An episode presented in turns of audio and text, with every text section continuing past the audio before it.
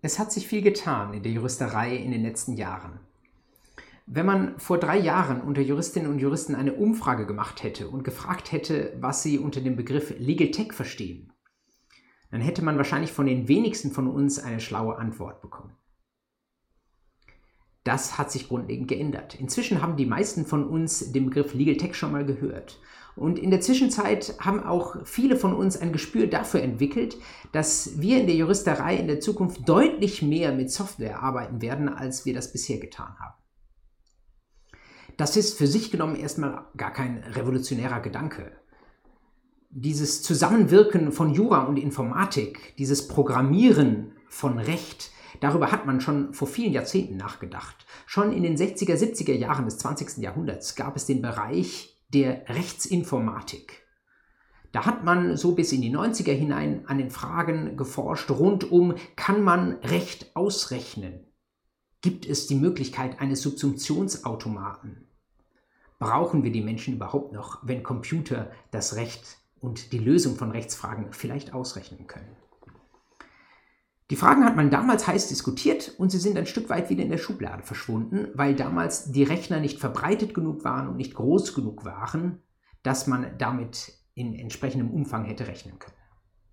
Heute hat jeder von uns ein sehr leistungsfähiges Smartphone in der Tasche.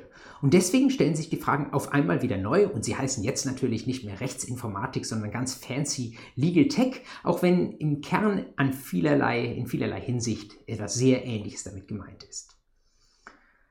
Warum heißt das mit so einem neudeutschen Begriff Legal Tech? Vielleicht auch deswegen, weil es heute kein Trend ist, der aus den Universitäten kommt, sondern ein Trend, der aus der Unternehmerschaft kommt. Es gibt seit einigen Jahren viele Start-ups, viele junge Unternehmerinnen und Unternehmer, die sich fragen, ob sie nicht vielleicht auch im Rechtsmarkt aktiv sein können, vielleicht obwohl sie gar nicht klassisch als Anwältin oder Anwalt zugelassen sind.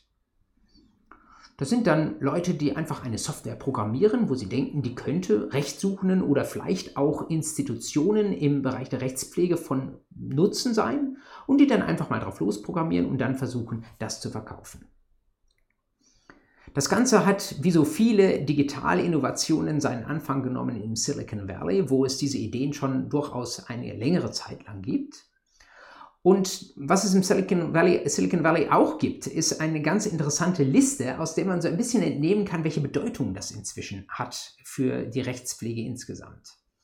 Es gibt an der Stanford University einen sogenannten Tech-Index, also eine Liste von neu gegründeten Tech-Unternehmen und die hat einen eigenen Bereich für Legal Tech-Unternehmen. Und wenn man da mal überschlägt, was so in den letzten drei Jahren alles gegründet wurde, dann sieht man ungefähr ein neues Legal Tech-Unternehmen jeden Tag, das da gegründet wird. Das ist schon eine frappierende Zahl. Und diese Zahl, die zeigt natürlich auch, was das für ein Potenzial haben könnte. Nicht jedes dieser Unternehmen erreicht mit seinem Produkt Marktreife, nicht jedes wird irgendwie die Rechtspflege gänzlich umkrempeln, aber insgesamt ist da wahnsinnig viel Kreativität im Markt. Und diese Kreativität, die geht natürlich von Unternehmen aus, aber irgendwann beschäftigt sie schon auch die klassischen Institutionen der Rechtspflege, die sich fragen, ob das sein darf, ob man das irgendwie rechtlich einhegen muss, muss, ob das eine gute Entwicklung ist, zum Beispiel für den Zugang zum Recht, oder ob man das eher kritisch zu sehen hat. Und mit diesen Fragen sind wir natürlich dann auch ganz schnell bei der Universität. Denn die Universität möchte natürlich auch vollkommene vollkommen gut ausgebildete Juristinnen und Juristen für die Zukunft vorbereiten. Und deswegen ist die Universität ganz genau der richtige Ort, um auch diese Fragen zu stellen. Wie ist das zu bewerten, diese neuen Innovationen, die wir da in der Rechtspflege sehen? Was ist das überhaupt? Wir schauen mal unter die Motorhaube. Was passiert da tatsächlich? Inwieweit kann man damit die Rechtspflege vielleicht effektuieren, effektiveren Rechtsschutz gewähren und wo führt das vielleicht zu Entwicklungen, die wir gar nicht so gerne sehen und die wir deswegen mit einer neuen Regulierung ein Stück weit unterfangen wollen? Diese Fragen werden glücklicherweise jetzt in den letzten Jahren auch zunehmend an deutschen Universitäten diskutiert. Und, das muss man neidlos anerkennen, einen großen Anteil daran, dass sie heute diskutiert werden, haben tatsächlich die Studierenden selbst, die ein Stück weit dieses Thema selbst an die Unis geholt haben. In den letzten drei Jahren sind an den deutschen juristischen Fakultäten, sagen und schreibe, zehn Studierendeninitiativen im Bereich Legal Tech gegründet worden. Alle mit dem Ziel, wir wollen mehr Digitalisierung und mehr Automatisierung als Themen in unseren Vorlesungen, in unseren Veranstaltungen an den juristischen Fakultäten haben. Und die Studierenden haben Gehör gefunden an vielen Orten. Und deswegen gibt es jetzt glücklicherweise an den Unis mehr Angebote als noch vor kurzer Zeit. Das kann man etwa daran ablesen, dass es jetzt seit diesem Wintersemester einen eigenen Bachelor of Legal Tech gibt an einer Uni, konkret der Uni Passau, die das ins Leben gerufen hat. Eine andere Uni, die Uni Regensburg, macht seit diesem Semester einen LLM im Bereich Legal Tech. Und es gibt natürlich in der Breite der Vorlesungen und sonstigen Veranstaltungen eine Vielzahl von weiteren Kursen, von Vortragsabenden und so weiter die sich mit den Themen Digitalisierung und Automatisierung im Rechtsbereich beschäftigen. Eine von diesen Veranstaltungen und tatsächlich sogar eine der frühen Veranstaltungen ist die Veranstaltung, die Sie jetzt gerade erleben die Legal Tech Vorlesung, die ich tatsächlich in erster Auflage schon vor zweieinhalb Jahren konzipiert habe. Das war damals im Zusammenhang mit einer Lehrstuhlvertretung an der Universität Freiburg. Und das war gar nicht meine Idee, sondern der damalige Dekan Boris Pahl, der sagte mir, Herr Fries, Sie haben doch noch zwei Semesterwochenstunden übrig, dann machen Sie doch mal Vorlesung zu dem, wozu Sie im Moment so schwerpunktmäßig forschen. Und dann habe ich diese Legal Tech Vorlesung aufgesetzt, habe sie dann auch schnell auf YouTube online gestellt und gar nicht wenige haben sie sich seitdem angehört. Und jetzt bin ich im aktuellen, ja doch sehr digitalen Semester an der Universität Leipzig und habe dort eine ähnliche Veranstaltung zu betreuen im Schwerpunktbereich. Da gibt es den Schwerpunkt, den es auch nicht an jeder Uni gibt, zu Anwaltsrecht, Prozessrecht, Rechtsdurchsetzung und Rechtsgestaltung.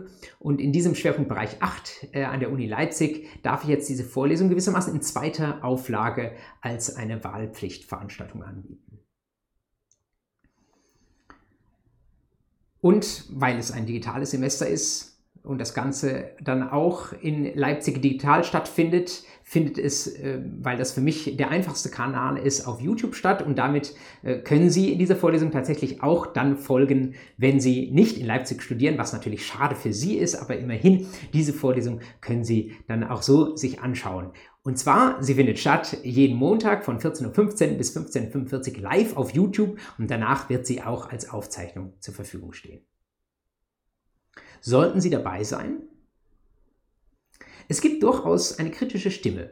Und Kritikern soll man ja immer zuhören. Eine kritische Stimme, die ähm, sich Gehör verschafft hat äh, in Reaktion auf einen Beitrag, den ich einmal geschrieben habe beim Beck-Blog. Der Beck Verlag hat einen Blog zu verschiedenen Rechtsthemen, unter anderem im Bereich Legal Tech. Und da kommentiere ich, wenn Sie es wollen, gewissermaßen mit.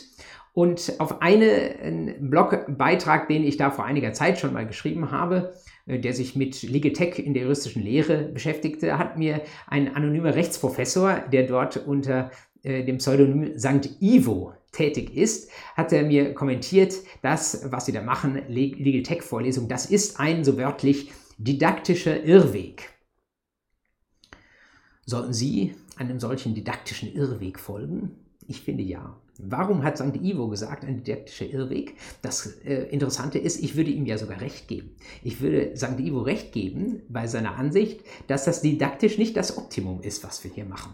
Warum? Wie hat St. Ivo das begründet? Er sagt, eigentlich ist Digitalisierung überall relevant. Digitalisierung gehört eigentlich in jede Veranstaltung an den juristischen Fakultäten rein, sei es eine Arbeitsgemeinschaft, sei es eine Vorlesung in einem klassischen oder weniger klassischen Bereich, weil ja Digitalisierung einfach nur ein neuer Bereich ist von Fällen, der dann aber überall relevant wird.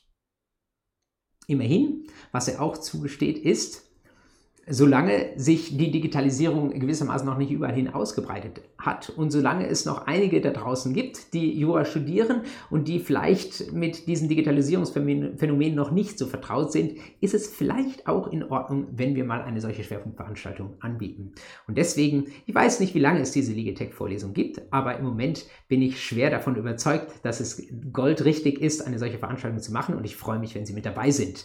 Ich bekomme ein wenig Rückendeckung von einem aktuellen Aufsatz Ansatz aus der Use, den Sie sehr gut gebrauchen können, wenn Sie sich mal auf klassischem Wege in dieses Thema einlesen wollen. Er steht in der Use im Jahr 2020, also aktueller Jahrgang, auf den Seiten 625 folgende. Und er stammt aus der Feder von gleich vier Bielefelder Rechtsprofessoren, die gewissermaßen ein Plädoyer für die Relevanz dieses Rechtsbereichs abgegeben haben. Und ich zitiere sie, die Fähigkeiten zum Umgang mit Legal Tech sollten bereits im Studium erworben werden.